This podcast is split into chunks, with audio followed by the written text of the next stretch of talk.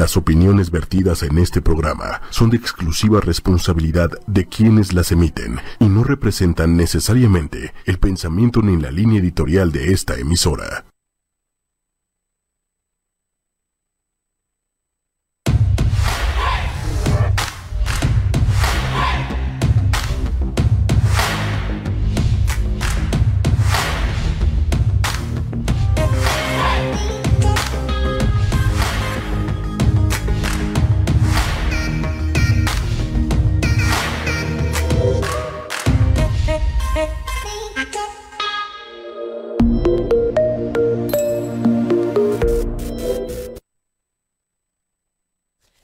Hola, hola, buenas tardes, bienvenidos y bienvenidas sean todos ustedes a este su programa Sexología 8 y media. Yo soy Karen Morales, sexóloga, tu sexóloga. Y, ¿cómo se encuentran esta tarde, noche? De, pues la verdad, un clima muy, muy rico, muy agradable, este, muy poco tráfico, afortunadamente, este, con las vicisitudes que nos acompañan en estos momentos históricos, ¿verdad? Dentro de muy poco. Bueno, Hoy, este, muy contenta porque eh, voy a, este, voy a hablar de algo que muy pocas veces hablo, de lo que es mi, mi trabajo. Yo realmente la mayor parte del tiempo que estoy allá afuera me dedico a esto, al tema del día de hoy. Y este, y bueno, es un tema que mm, es muy doloroso, nunca ha dejado de serlo en los últimos 15 años, este, que desafortunadamente está creciendo y que bueno, es importante hablar para ver qué se va a hacer.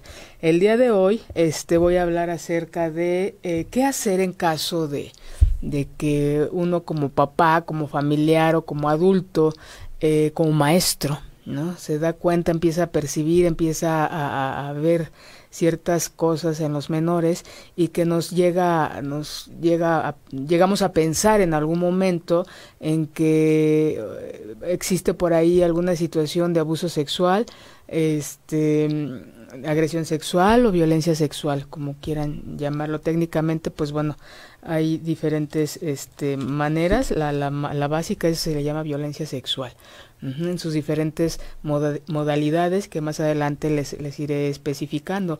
Entonces, una de las inquietudes que yo siempre he tenido a lo largo de todo este tiempo que he trabajado con menores, con adolescentes, con adultos, que han sido, eh, que han vivido, que han tenido experiencias que los ha llevado a impactar en su vida por algún abuso sexual. Entonces, este, el día de hoy, pues, eh, voy a hablar de eso y bueno, espero que si tienen alguna duda, pregunta, inquietud, pues con mucho gusto yo se las voy a, responder y si no, este es un tema muy amplio. Entonces solamente voy a abordar estos aspectos que no van a encontrar en, específicamente en un lugar. No hay un libro, este, vienen algunas eh, guías, digamos, ¿no? Para, para ver qué se puede hacer en caso de que como papás o adultos se tenga la inquietud de que algo está pasando con nuestros niños, este, con nuestros menores, pero no hay algo que, que nos diga qué, se tiene que hacer Cómo, cómo, manejar esta situación.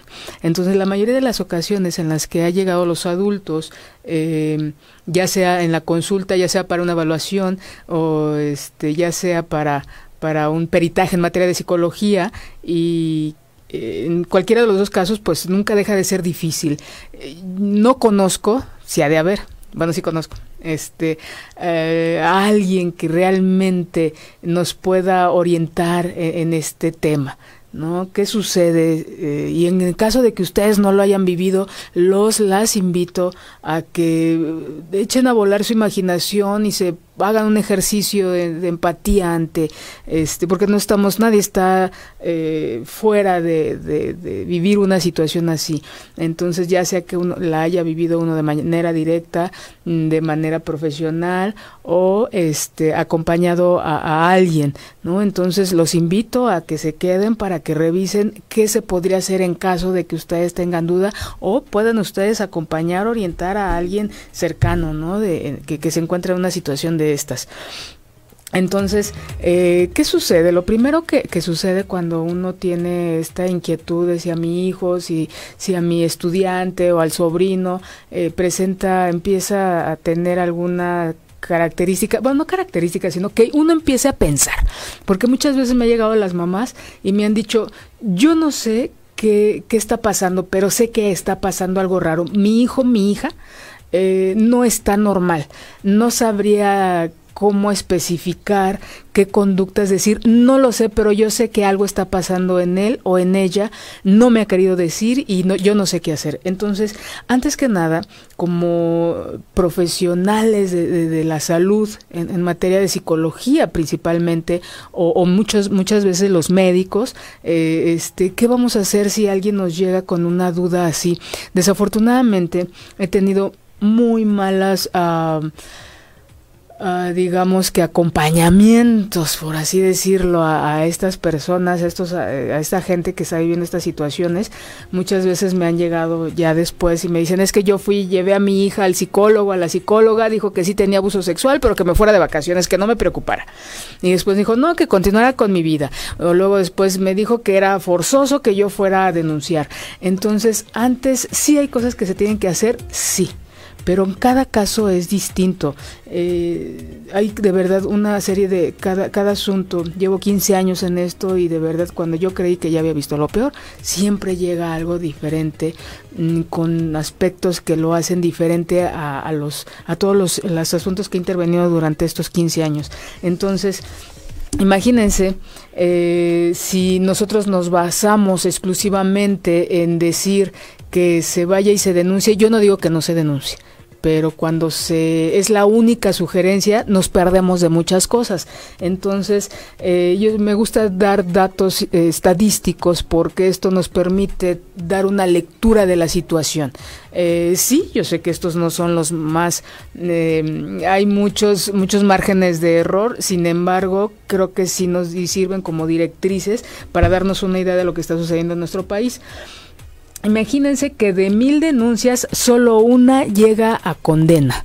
Entonces yo me pregunto, ¿cuál sería el, el caso o yo les yo le pregunto, yo le he llegado a preguntar a la gente con la que he trabajado cuál es eh, cuál creen o cuál es para ellos la idea de denunciar. Para cada familia, para cada persona es algo diferente, no para todos es lo mismo. Entonces, es un punto que tenemos debemos de tomar en cuenta tanto la gente que lo está viviendo en el momento como los profesionales que se encuentran en esa con cerca de esas personas, cuál es el significado de, de que denuncien entonces, imagínense, si de mil solamente una llega a condena, eh, 999 denuncias se quedan, se iniciaron, se quedan a la mitad o, no se llegó a, juntar las pruebas suficientes para comprobar legalmente el, el delito.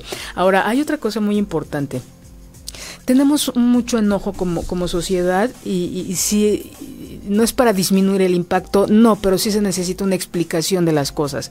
Ah, estamos tan enojados con tanto abuso que ha existido, que existe en, hacia las mujeres, hacia los menores, que cuando sucede una situación de estas es como al levantar una cloaca y que salgan un montón de cosas mm, dolorosas, un montón de cosas que pues a veces no sabemos lidiar con ellas, ¿no? Entonces siempre he dicho y no va a cansar de compartirles que busquen ayuda, ayuda de gente profesional, por favor.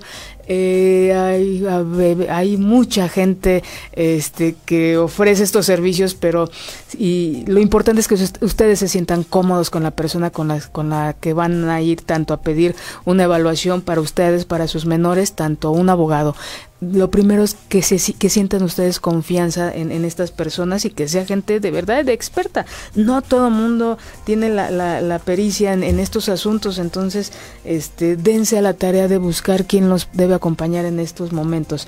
Ahora imagínense, esta situación sale a la luz, no solamente sale a la luz un abuso sexual de este momento en el que se está uno dando cuenta, sino este viene a abrir muchas situaciones de abuso sexual que ha vivido en la familia, tanto de mamá como de papá.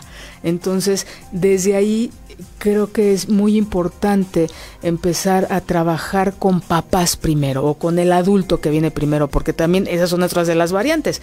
Una, que los papás se den cuenta que el abuso sexual fue de algún familiar, extraño, conocido, etcétera. Otra es que a lo mejor un familiar se dio cuenta y el que el agresor es mamá o papá, porque también esa es otra. Hay mucho abuso sexual por parte de, de, mamá y muy pocas veces se, eso no es poco creíble, incluso la, si me están este, escuchando, a lo mejor muchos ya se sorprendieron, sí, sí hay, hay, hay y, y mucho, nada más que este pues si de por sí es un tema que no se habla, es un tema que no se denuncia, es un tema que no se le da un seguimiento eh, legal, es un tema que difícilmente se puede comprobar legalmente, entonces sumen todo eso y pues cada vez se va mermando quiénes son los los las agresores, ¿no? Entonces, y en otro momento este que se dé cuenta a alguien, por ejemplo, un maestro, por ejemplo, eh, alguien, un vecino que se dé cuenta de que hay abuso sexual por parte de un familiar cercano o por parte de los papás, esas son las tres como principales eh, personas que se pueden dar cuenta de un abuso. Es mamá o papá, algún pariente en segundo grado, ya sea tío abuelo, o alguien que no tenga relación de parentesco con el menor. Entonces, en cada uno de estos asuntos, de estas, de quién se da, se da cuenta del abuso sexual, son intervenciones distintas. Desde ahí es como son cosas que deben de saber los profesionales cuando nos llegan por primera vez. Em, hay ocasiones en las que, bueno, ya lleva un, curso este, previo de esta situación, y, eh, pero ¿qué pasa? Esto de verdad es muy impactante. Yo no lo he oído en muchas ocasiones, muchas veces, este eh, qué hace, qué tiene que hacer el profesional. Me voy, me voy a enfocar al psicólogo, a la psicóloga, cuando te llega por primera vez una familia eh, y que te dice que cree que su hija, su hijo tiene, lo han abusado sexualmente. ¿No? ¿Qué van a hacer ustedes? De verdad son de las intervenciones más delicadas que, que, que podemos tener como psicólogos evaluando, como psicoterapeutas en un proceso, como peritos incluso en el contexto forense. Ojo, esta intervención es muy, muy, muy específica porque creemos que cualquier persona lo puede identificar. Yo no digo que no, pero una cosa es la intervención o detección desde el punto de vista de la psicología clínica y otro desde el punto de vista de la psicología forense hay cosas muy distintas, son, son cosas distintas, son cosas que, que pueden compartir intervenciones, técnicas, pruebas o algo, pero mm, sí hay una gran diferencia. Entonces, eh, tengan mucho cuidado, por favor, de con quién a, quién acuden y que la idea sea que pues alguien que, que alguien les recomiende, que alguien que tenga la experiencia en estas intervenciones. Si de por sí para los padres ya está siendo una situación muy complicada. Ahora imagínense ir con una persona y que de manera eh, superficial solamente haga una pequeña evaluación o una impresión y, diga que sí, que sí tiene, pero no les dice cuál, en qué momento eh, se identifica el trauma psíquico que se genera a partir de un abuso sexual. Esto es algo que, que poca gente eh, toma en cuenta, ¿no? Es como una gripa ¿no? Una, una gripa eh, puede uno llegar al médico y decir, híjole, es que tengo, me da, me lloran los ojos, este, eh, tengo rinorrea, escurrimiento nasal, me duele el cuerpo, entonces algún médico, le, cualquier médico le puede decir, bueno, este, usted tiene gripa, se toma su antihistamínico y con eso cinco días descansa, toma líquidos y se cubre usted bien, ¿no? Entonces ya no hubo una exploración. Entonces, este diagnóstico está basado en solamente estos tres este, eh, signos y, ya se olvidó de toda una exploración eh, de, de, cuerpo y de hablar de otros síntomas, ¿no? Entonces, eh, eh, sí los invito a que se haga una, una intervención eh, este, con las técnicas, con el método adecuado, con las pruebas adecuadas. Hay mucha gente y hay protocolos incluso en, en, la Ciudad de México, en el Estado de México, en diferentes estados, eh, donde nos dice que a una víctima no se le deben eh, aplicar pruebas psicológicas porque se le, se le eh, presiona mucho o no tienen validez de verdad hagan lo que tengan que hacer, pero fundamentenlo, por favor.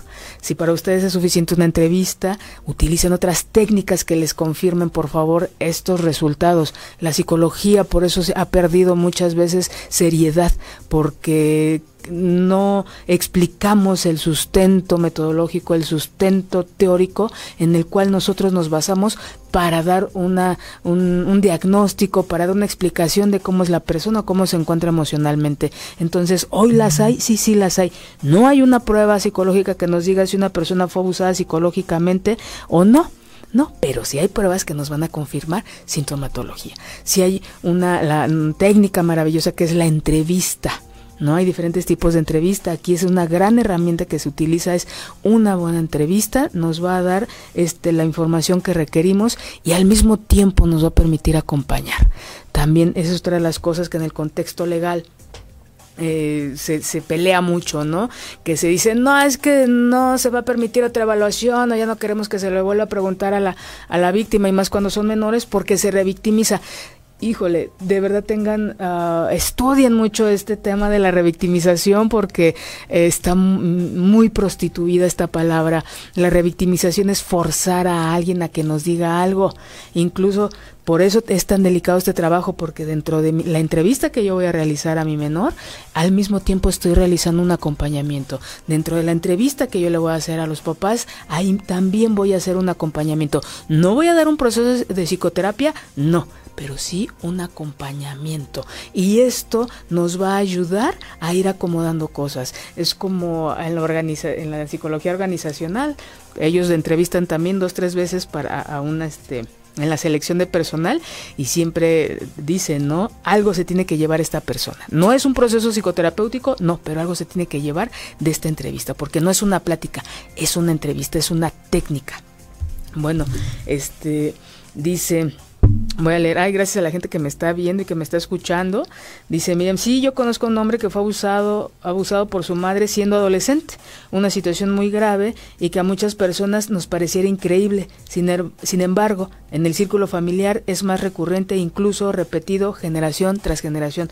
Gracias, Miriam. Claro, entonces, si nos damos cuenta, cuando hay duda de esto, por eso es importante la primera intervención por parte de nosotros, ¿no? Las sugerencias vayan con un psicólogo que sepa, por Dios, que sepa, que tenga la experiencia. ¿Para qué? Para poner cosas en la mesa y tomar una decisión, el adulto, los adultos, el tío, los papás, quien, quien tenga, haya, tenga esta duda eh, o quien haya detectado esta situación, que tenga ciertas herramientas para poder tomar una decisión de qué hacer y ante todo, siempre tomar en cuenta al menor y a ustedes. Siempre preservar la seguridad y protección del menor y de ustedes. ¿Por qué soy tan por qué subrayo esta situación? Porque a veces las, las decisiones que toman los adultos es desde su enojo, es desde su herida, es desde la historia de abuso sexual que traen generaciones tras generaciones y, y nos olvidamos de ver a nuestro menor. Entonces imagínense si nuestro menor no vivió, porque no necesariamente, legalmente puede existir un abuso sexual, una violación, pero si nosotros hacemos la evaluación, a veces el menor no, no, tuvo e, no vivió esto como un evento traumático. Entonces es como cuando, vaya el, ejemplo, es cuando llegamos a chocar, estamos parados y de repente, chin, sentimos que nos pegaron, ¿no? Entonces nos bajamos y vemos que pues no, no, no vimos, vemos ahí el coche, la fascia, y el otro no, pues nada más fue un golpecito, pero se sintió muy fuerte. Y es de bueno, así que cada quien con su golpe, ¿no? Entonces aquí eh, se evalúa si no hay un daño y cómo estamos, pues estamos bien. Bueno, continuamos. Es algo muy parecido aquí. No siempre y ni necesariamente un abuso sexual va a generar un impacto traumático y menos en menores. ¿Por qué? Porque la, mayor parte de las ocasiones, de las situaciones, cuando hay un abuso sexual, legalmente hablando, en el menor, este no fue de manera traumática. La, la seducción que llevan a cabo los agresores con los menores les permite acercarse a ellos, a, a menores vulnerables y mediante a veces premios, regalos, obtener este intercambio. No, no quiere decir que no exista el abuso, ¿eh? pero no siempre es lo viven los menores como un evento traumático. El evento traumático muchas veces se genera en, con relación a la reacción de los adultos, a la reacción de la familia, que ya viene cargado del abuso sexual que ha vivido, que se ha vivido en, generaciones eh, en esta familia. Entonces, eh, sí tomen en cuenta, por favor, estas, eh, estos eh, puntos para cuando un psicólogo, una psicóloga va a dar una noticia de que a confirmar una duda de que el menor fue agredido sexualmente. ¿Qué es lo que tienes que tomar en cuenta? Primero, yo siempre, cuando vienen conmigo, yo les digo, bueno, antes de evaluar al menor, yo platico con los papás y es, bueno, y si se confirma tu duda, ¿qué vas a hacer? ¿No? Es una manera de empezar a, a, revisar, a que los papás saquen un poquito, acomodar un poquito, y eso les va a permitir tomar la decisión que a ellos, no que a uno, ¿eh? que a ellos les va a generar, porque pues sí, la idea es que se denuncie, sin embargo, si ya vimos que de mil solamente una llega a condena aquí en nuestro país, no quiere decir que no se denuncie, pero durante el proceso hay que cuidar al menor, hay que cuidarnos a nosotros y hay que tratar de, de, preservar lo que sí hay y no dañarlo pues con este enojo que es real. ¿no? Yo siempre les he dicho, leía yo por ahí en, cuando andaba yo revisando para, para el tema. Mm, Decía, y usted de manera calmada hable con el menor, con su hijo, en un momento tranquilo. Yo me quedaba pensando, si yo, si yo trabajo con esa gente, con esas personas, lo que menos tienen esas personas es tranquilidad. Esas personas quieren de verdad ir a matar a la otra persona, quieren ir a, destrozarlo, quieren... hay mucho enojo. Entonces yo digo, ¿en qué momento se van a sentar con el menor a platicar del tema? Por eso creo que tienen que venir con uno para abordar, para contener, para empezar a trabajar y que este empezar a tomar aquellos empiecen a revisar situaciones para ver la decisión que se va a tomar, el siguiente paso que se va a llevar a cabo. Entonces, este, imagínense que uno de cuatro, em, una de cada cuatro niñas es abusada sexualmente y uno de cuatro de y uno de cada seis niños, según el INEGI del año pasado, es abusado sexualmente en nuestro país. Este eh, ahora también hay que tomar en cuenta que es diferente cuando empezamos, cuando dudamos de un abuso sexual eh, que fue recientemente y nos damos cuenta a uno, un abuso sexual que se ha llevado a cabo durante eh, varios años y, y no se denunció y ya de adulto, porque también esa es otra de las cosas, muchos de los niños no lo dicen por diferentes factores, ¿no? Una es el miedo, otra es el miedo a hablar porque están amenazados, otra es porque hay mucho estigma. Ustedes eh, se imaginan y les ha de haber ya tocado, ¿no? Entre personas, entre vecinos, maestros, la familia, ¿Qué, se, qué, va a pensar? ¿Qué va a decir la familia si, si se abre esta situación? Entonces es otro factor que no nos permite hablar. Eh, otro factor es el factor traumático, por supuesto, y, otro pues el estigma, ¿verdad? Que se lleva a cabo en, en, estos lugares, ¿no? Nos señalan no, no sabemos acompañar, entonces también por eso la importancia de hablar de estos temas para sensibilizarnos y, ok, si no nos ha pasado a nosotros, si no lo hemos vivido de cerca, ¿cómo puedo yo acompañar en una situación así? Así digo, en el tema de, violencia que, está ahorita muy fuerte en nuestro país, eh, si no vas a ir, ¿de qué manera tú puedes hacer algo en tu vida? ¿De qué manera puedes tú acompañar? Y esto es uno de, de los objetivos de este programa, ¿no?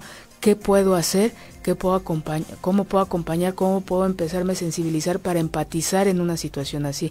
Nos enseñaron a que algo diferente pues lo señalamos, lo rechazamos, lo criticamos y, muchas veces es más fuerte este estigma, ¿verdad? De lo que dicen, la, si de por sí ya el evento traumático que viví o que se vivió y todavía la parte social es otro golpe y todavía la parte familiar otro golpe y todavía cuando hay consecuencias, cuando hay secuelas, en mí, emocionalmente o en mí, o en mi cuerpo. ¿No? Entonces, ¿qué podemos, cómo podríamos acompañar a una persona que está viviendo y que vivió una situación traumática de, este, de este tamaño, ¿no?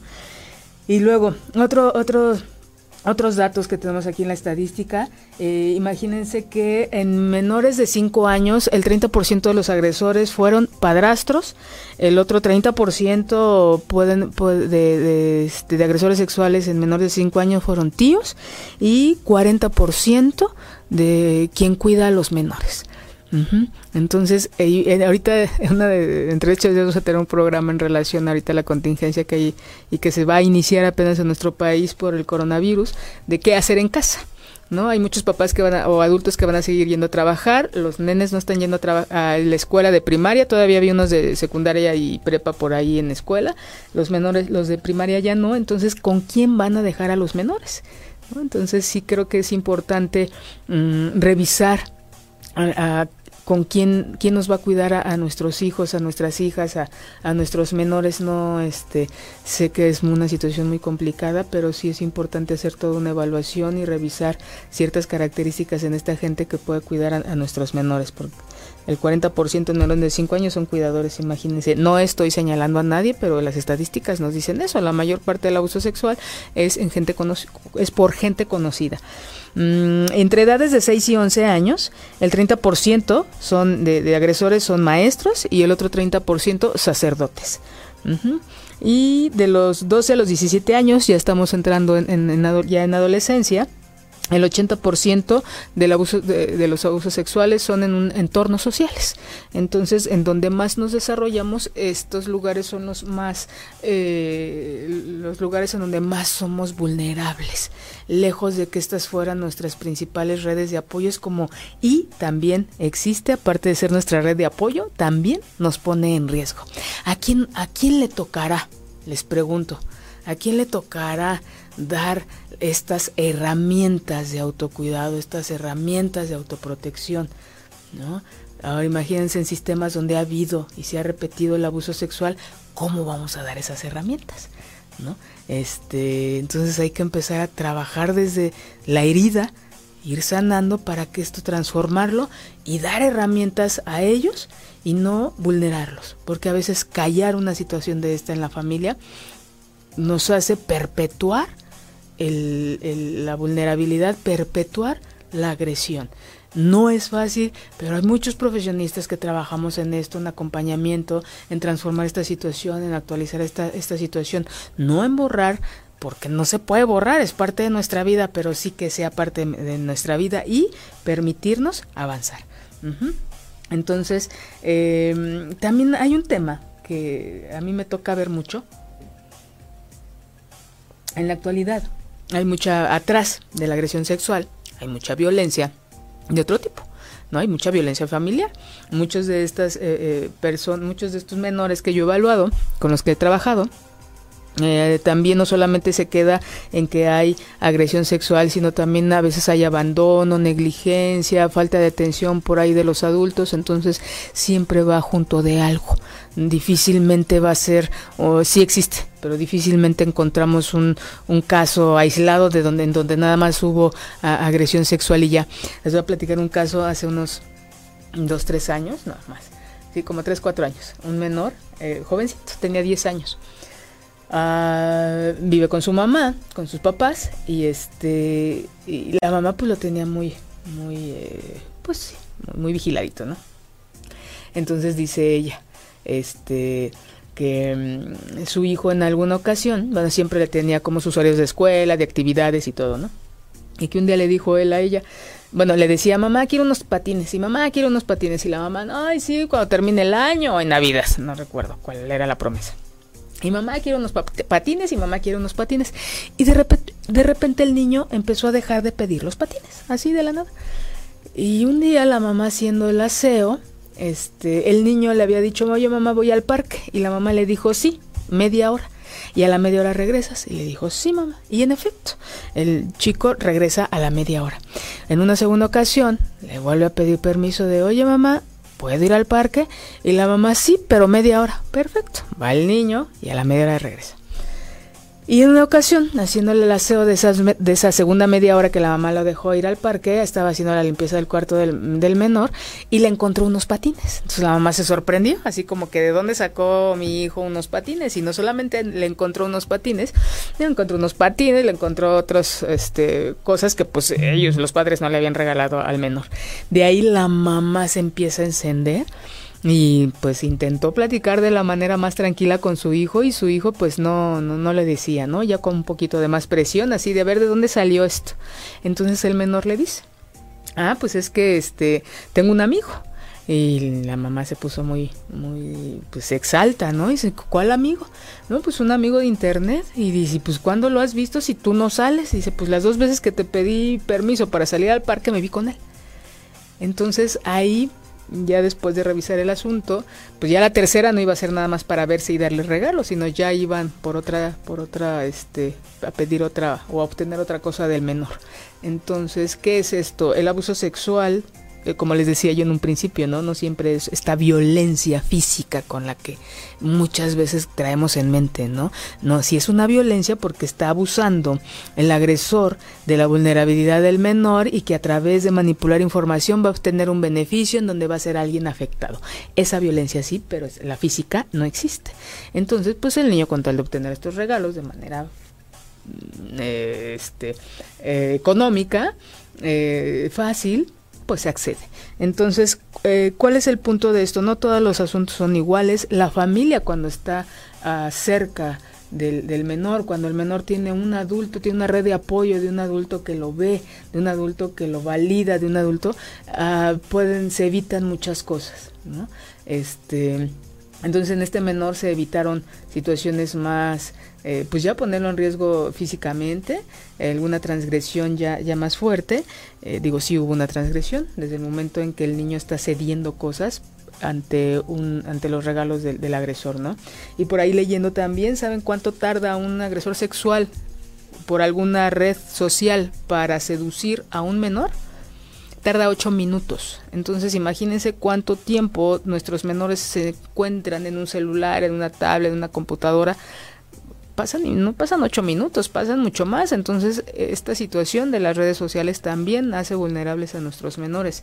Eh, se supone que Facebook tiene una edad específica para que alguien abra un una, una página, habla su página de perfil Ahorita yo conozco niños de 8, 10, 12 que ya tienen su página, siendo que pues todavía no deberían de tenerla, ¿no? Entonces ahí sí es importante pues revisar los papás qué está pasando, en dónde, en dónde están nuestros niños accediendo a esas páginas, ¿no? Si bien es cierto que Internet es una gran herramienta para nuestro crecimiento, también es, nos vuelve vulnerables. Entonces aquí la estadística que yo les decía es dependiendo de en dónde se mueva uno, primero pues la familia, este Uh, los, eh, sí, las, los familiares, los cuidadores, los maestros, sacerdotes y luego, luego nuestros entornos sociales. Entonces hay que, eh, nuestra educación sexual tiene que ver con qué maneras y de qué modos podemos tener nosotros cuidarnos y protegernos. No necesariamente debe de estar el adulto ahí, sino qué herramientas le estoy dando a él, a ella, para que ella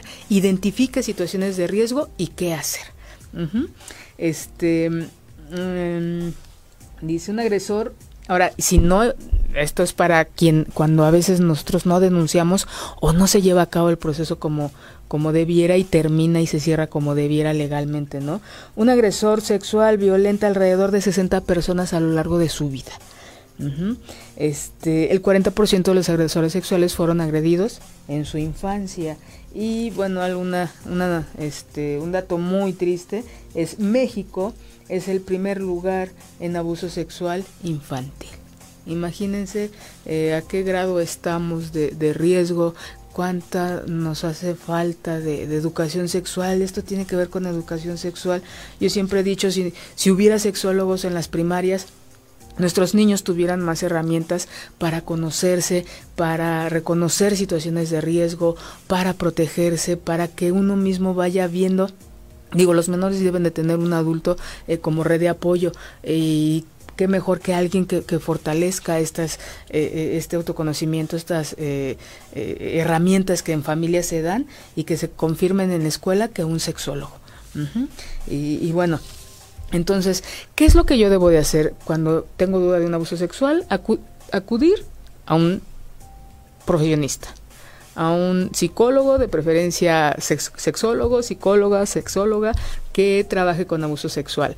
¿Por qué no todos? Pues porque no, es como los, yo siempre he dicho, es como en los médicos, ¿no? Hay médicos pediatras, médicos este, eh, internistas, médicos eh, neurólogos, de todo. Y igual aquí, ¿no? Hay muchos eh, psicólogos, sexólogos, y sin embargo el punto específico, pues es que haya la formación, la práctica, las intervenciones en, abuso sexual, con el fin pues de poder acompañar a, a la familia. La idea, el primer paso sería verla disminuir y acompañar y contener en la reacción de los papás.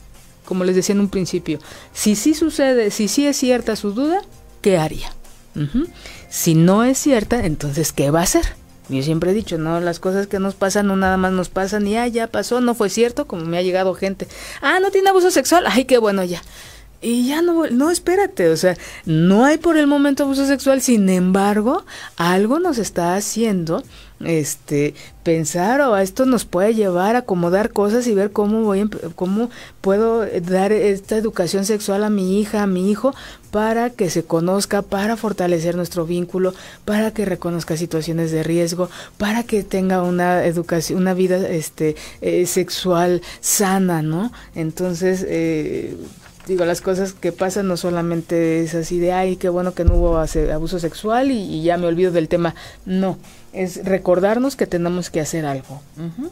Eh, entonces, cuando eh, si hay una diferencia entre papás que están eh, viendo a sus hijos o cerca de sus hijos y los papás que no.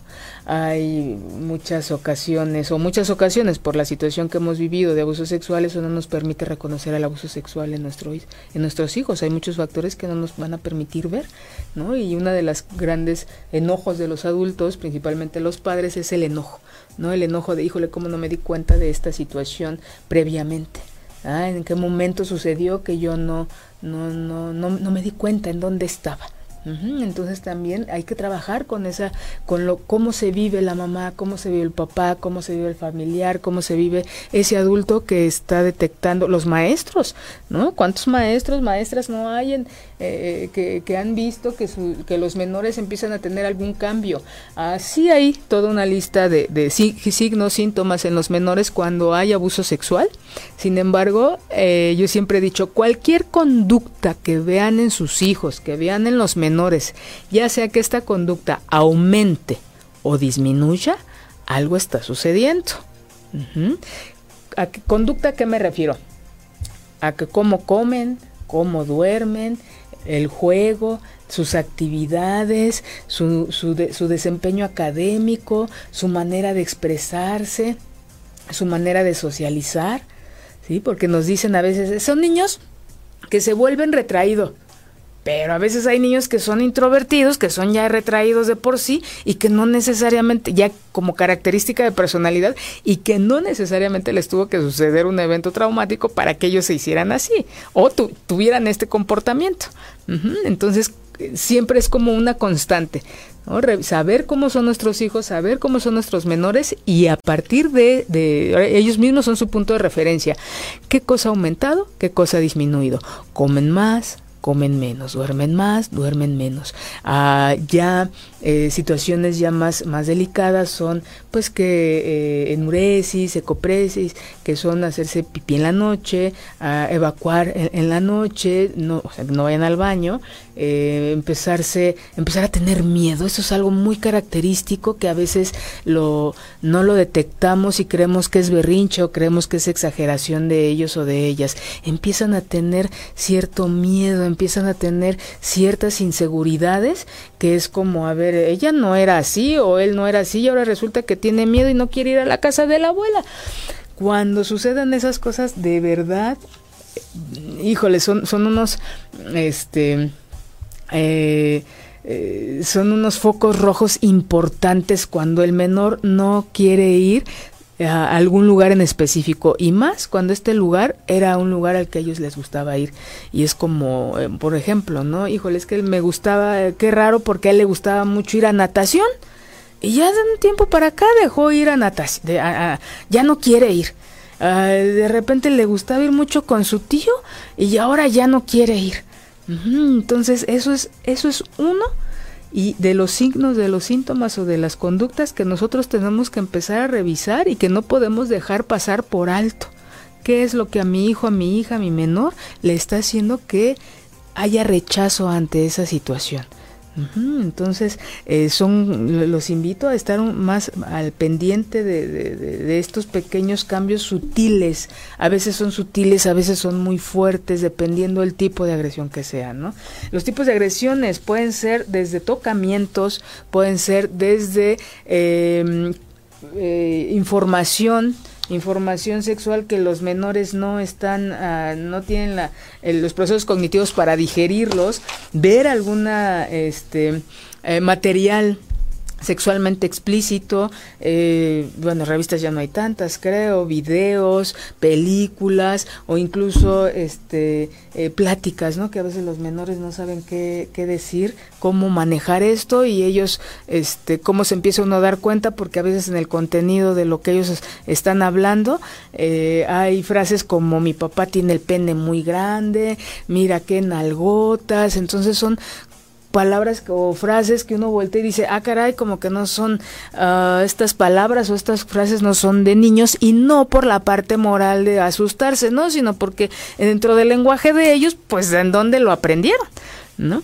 La idea es saber de dónde aprendieron estos menores estas frases, estas palabras, es indagar, siempre es revisar de, de dónde a veces los adultos no se dan cuenta que los primos o los tíos por ahí están eh, interactuando con material sexualmente explícito y ellos no, pues simplemente se les hace tan fácil repetirlo, ¿no?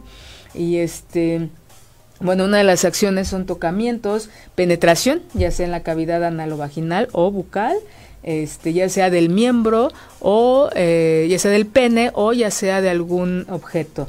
Eh, algunos comentarios, insinuaciones sexuales, eh, algunas acciones dirigidas a forzar. En nuestro país no hay, hasta donde yo sé, este, para forzar para el matrimonio o y sí hay mucho de comercializar o explotar de cualquier otro modo la sexualidad del niño o de la niña cualquier acto este mucho de las desapariciones que hay de nuestros menores pues desafortunadamente es para para comercializar comercializar con con ellos para estos fines de prostitución y, demás. Entonces, no, de trata, no es prostitución, de trata de, de, mujeres y de menores. Entonces, hay que es un, tema que, que, no se puede dejar así nada más a la, a la ligera, ¿verdad? Hay que, hay que revisar. ¿Qué hacer cuando sé que ya mi hijo, mi hija, mi menor fue, fue agredido? Este, es ante todo preservar la seguridad y protección de nuestro menor y de nosotros.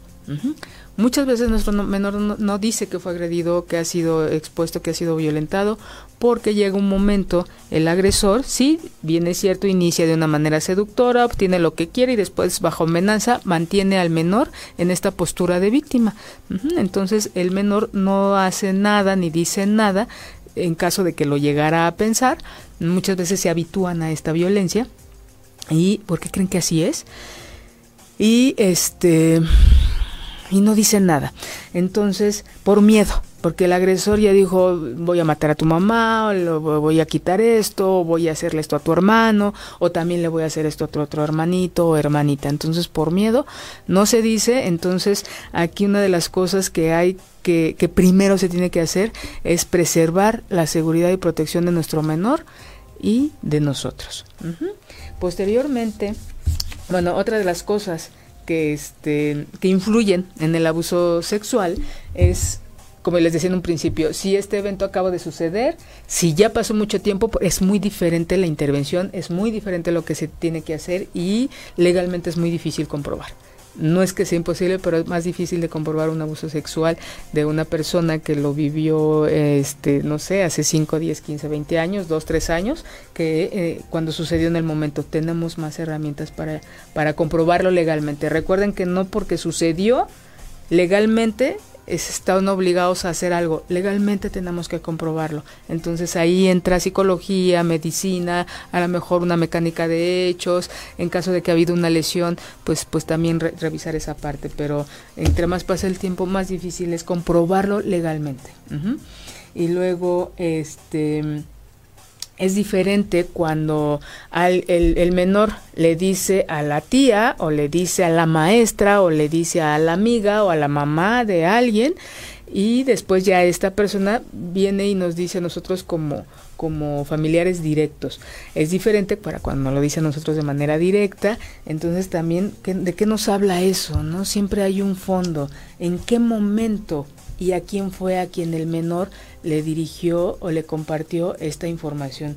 Hubo una ocasión, una menor, este, bueno, tenía como 15 años, si no mal recuerdo, estaban viendo un programa de televisión y la mamá se, se espantó, se, se exaltó porque estaban en el programa estaban hablando de que el papá abusaba de la hija y la mamá pues se horrorizó al, al, respecto, entonces la hija voltea y le dice, ay mamá, pero si eso es lo que mi papá me hace, no, pues la mamá se exaltó más, ¿verdad? Entonces ahí se, como el, el este, un evento o una situación así vino a, a, generar que se abriera el tema, ¿no? En otra ocasión, una menor, este, en quinto año, tendrán 10 años más o menos, eh, también a ella, eh, por dos lados se dieron cuenta los papás, los papás estaban separados, entonces a ella se le descompone la tablet y a la mamá le habla al papá para que se la lleve a arreglar. Cuando la arreglan, el papá empieza a revisar y revisa en Facebook y nota que hay muchos mensajes de la menor con el maestro, pero pues no eran mensajes de, maestros, ¿verdad? Eran mensajes con contenido, este, eh, pues ya de una, una, de mucha intimidad. Eh, y posteriormente, eh, la tía, también a la par, eh, la tía va por la niña a la escuela, por la menor, y se le ocurre, pues vio un papel que se salía de la mochila de la nena y la saca, lo empieza a leer y es una carta de amor de la, de la menor al maestro, una carta de despecho, ¿no? En donde, ah, ya me cambiaste, ya no me quieres y cosas así. Entonces se junta el papá con la tía y la mamá y ahí empiezan a, iniciar pues este proceso en donde se empiezan a dar cuenta de que pues el maestro abusaba sexualmente de la menor de 10 años, ¿no? Ella no lo vivió como, ella empieza a tener una cambios, pero porque ya el maestro había elegido a otra. ¿No? Entonces imagínense cómo puede enmascararse aparentemente esto, ¿no? Y digo aparentemente porque sí hay cambios. Mm, también cuando el adulto se da cuenta directamente, cuando es mamá o papá, cuando es un familiar, cuando es un conocido, cuando es un desconocido y cuando fue este intempestivamente. En los menores casi nunca es así. ¿No? Eso es ya más en los, en los adolescentes y en los adultos. Y aguas, ¿qué sucederá? Les dejo nada más esto en la mesa. Hubo un tiempo, y sigue existiendo, en donde me llegan muchas eh, eh, menores, bueno, no tan menores, te habrán tenido entre 20 y 22 años, que en el antro, este, pues conocen a un tipo eh, y, las invita a beber algo y ya el otro día ellas ya no recuerdan nada. Lo último que ellas recuerdan es de que pues estaban bebiendo y que algunas se re recuerdan que se subieron al coche, que el tipo las iba a llevar a su casa, otras uh, recuerdan el, el, camino y bueno, el chiste es que cuando vuelven a, tomar, a, a tener conciencia de ellas mismas, unas ya están tiradas en la calle, otras están en su casa porque les ponen algo en la bebida. ¿no? Les ponen algo en las bebidas, las duermen, las sedan, abusan, las violan y después ya las al, otro día o después ya las avientan por ahí. ¿No? Entonces ella, ellas lo único que refieren es, híjole, no me acuerdo de nada, solamente sé que me duele eh, y cuando esto se identifica, cuando se inicia o se va, se, se eh, revisa a estas chicas, pues solamente se ve, lo puede comprobar eh, el médico, ¿no? Si se va inmediatamente a, a, que haya una exploración por el, por el médico y este ya él podrá determinar si hubo coito reciente, si hay algún moretón, si hay este algún algún indicio por ahí médico que nos diga que sí hubo un, un, una penetración reci reciente, ¿no? Entonces, es la imagínense, en esos casos la única prueba es la médica. ¿No? Y ni siquiera la psicológica porque ellas no se acuerdan de nada, uno no, no detecta nada, detecta uno miedo, detecta uno ansiedad, detecta uno incertidumbre, pero en sí un identificar el trauma generado por el por, por la violación no existe. Pero la prueba médica es muy importante y si se hace en ese momento pues se tendrá algo. Si no, no, imagínense lo difícil que es comprobarlo. Mm, ¿Qué pasa antes de denunciar? Por eso es importante, cuando viene la persona, platicar con ellos, platicar un poquito de qué, qué, se, qué pasa si sí, qué pasa si no, contenerlos, acompañarlos, tra que, tra que, trabajen cada uno de ellos lo que ellos les toca para que esto les permita entonces enfocarse y ver qué se va a hacer con su menor. Ajá, porque antes de denunciar hay una serie de sintomatologías, de signos y síntomas, y después de denunciar hay otro. ¿Por qué? Se suma el proceso legal en caso de que se denuncie.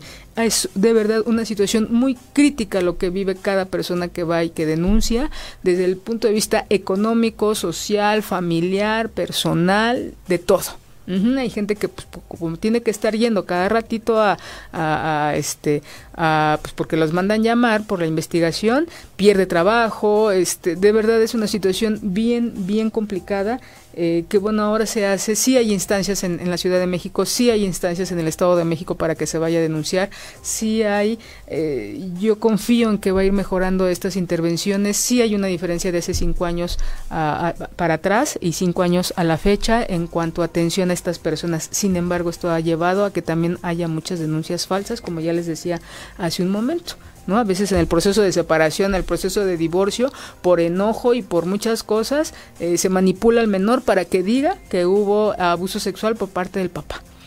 Y cada vez crece más esto. Imagínense, el 30% de, de esto es eh, por presión de, de, mamá principalmente o de la familia para que la menor denuncie al papá por abuso sexual, que no hubo. Entonces, este, de verdad, la conciencia, la invitación es hacer un poquito, mucha conciencia de este tema y qué hacer, ¿no? Entonces, imagínense, si antes de la denuncia hay una sintomatología, después de la denuncia más, ¿cuántos? Hay otras, ¿cuántos de nuestros menores o cuántos? Revísense ustedes como adultos, en algún momento de su vida se sintieron culpables o responsables de lo que les podía pasar a sus papás, ¿no? Que también es un tipo de maltrato. Entonces, súmanle al, impacto este, del abuso sexual, de la violación, súmenle el proceso legal que se vive. Entonces se hace una situación muy complicada, por lo que eh, si vamos a enfrentar una situación así, pues lo mejor sería estar acompañados de profesionales que nos permitan eh, que ahora sí que llevar a cabo este proceso pues y enfrentar lo que es y no a veces este cargarle cosas que, que, no son no también una este situación ya yo creo esto ya bueno esto es más en adolescentes cuando fue solamente una persona o han sido varias personas los agresores. También son factores que hay que tomar en cuenta. Em, y otro cuando alguien eh, cuando es un familiar ¿Qué sucede en la dinámica de la familia cuando fue el tío, el primo, el abuelo? El primer impacto pues viene a, romper esa eh, estructura y esa dinámica que teníamos como familia, ¿no? Esas reuniones familiares ya no se vuelven a ir, o sea, sí hay una separación importante y hay quien a veces es lo mejor, ah, es un descanso y hay que para quienes es muy difícil la separación del, de, la familia por, por este em, exponer al, agresor sexual que fue el tío, el primo o, alguien de por ahí, ¿no? También eso es algo muy fuerte que no toda la gente está dispuesta a enfrentar. Entonces es que implica esto, ¿no? Y a veces el menor se siente culpable de que, híjole, ya no vamos a la a la fiesta de Navidad que se hacía con toda la familia y antes era tan bonito. Y en el fondo realmente no era bonito, realmente no era esa, esa dinámica que, que se creía, ¿no? Ahí también ponemos, le colgamos muchos milagritos a la, a la dinámica familiar, pero, pero, pero bueno, este... Eh, de verdad es una situación bien, bien difícil y entre más difícil, pues la idea es que nos acompañemos de profesionistas. Eh, ¿Qué más? bueno, ya le dije lo de los síntomas. De, acuérdense de preservar la seguridad y protección del, del, menor. La idea es denunciar a las 72 horas después, antes de 72 horas después de haber identificado una situación de estas. No siempre es así. Como les decía, es una cosa es que me acabo de dar cuenta y otra cosa es que haya sucedido en este momento. Y, eh, y bueno, espero que con esta información pues les haya quedado, tengan un poquito de, idea, un poquito de más herramientas para saber qué hacer, vayan con un profesionista, revisen a sus, a, a sus menores. Yo siempre he dicho, el pediatra, el dentista, la psicóloga, la psicóloga del lenguaje, siempre alguien del equipo de salud tiene la facilidad para darse cuenta de esto. Y antes que eso, la familia.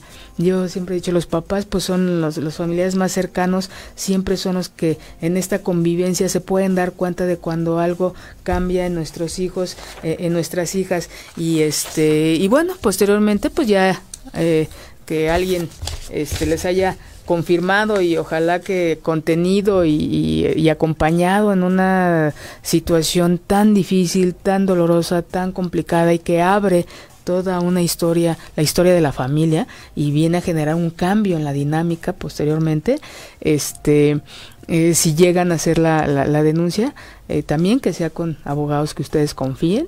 Y este, ya se me olvidó que les iba a decir, ah, ya, este, pueden acudir a cualquier fiscalía eh, pueden poner ahí donde en internet, métanse y pónganle ahí donde denuncio abuso sexual y hay una fiscalía en la Ciudad de México, en cada eh, municipio del, del, Estado de México hay fiscalías, las de género los pueden apoyar, este, antes de denunciar siempre ahí hay abogados que les pueden a ustedes este, asesorar en cómo va a ser su, el proceso.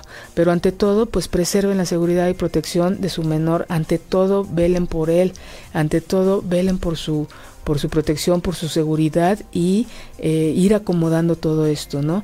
Eh, si bien es cierto, genera mucho enojo, genera mucha rabia, pero eso, actuar desde ahí no nos va a llevar absolutamente a, a, nada y más si esta denuncia no termina en una sentencia, ¿no? Entonces, este, los las invito a que eh, pues sigan promoviendo la comunicación, los vínculos, la educación sexual con sus menores. Dentro de ocho días viene Miriam para que hablemos de qué hacer en, en este eh, en casa todo este tiempo que van a estar los menores ahí, qué hacer con ellos y aprovechar, como no, para hacer muchas actividades y ejercicios de este, educación sexual. Entonces les agradezco mucho que me hayan acompañado esta tarde noche.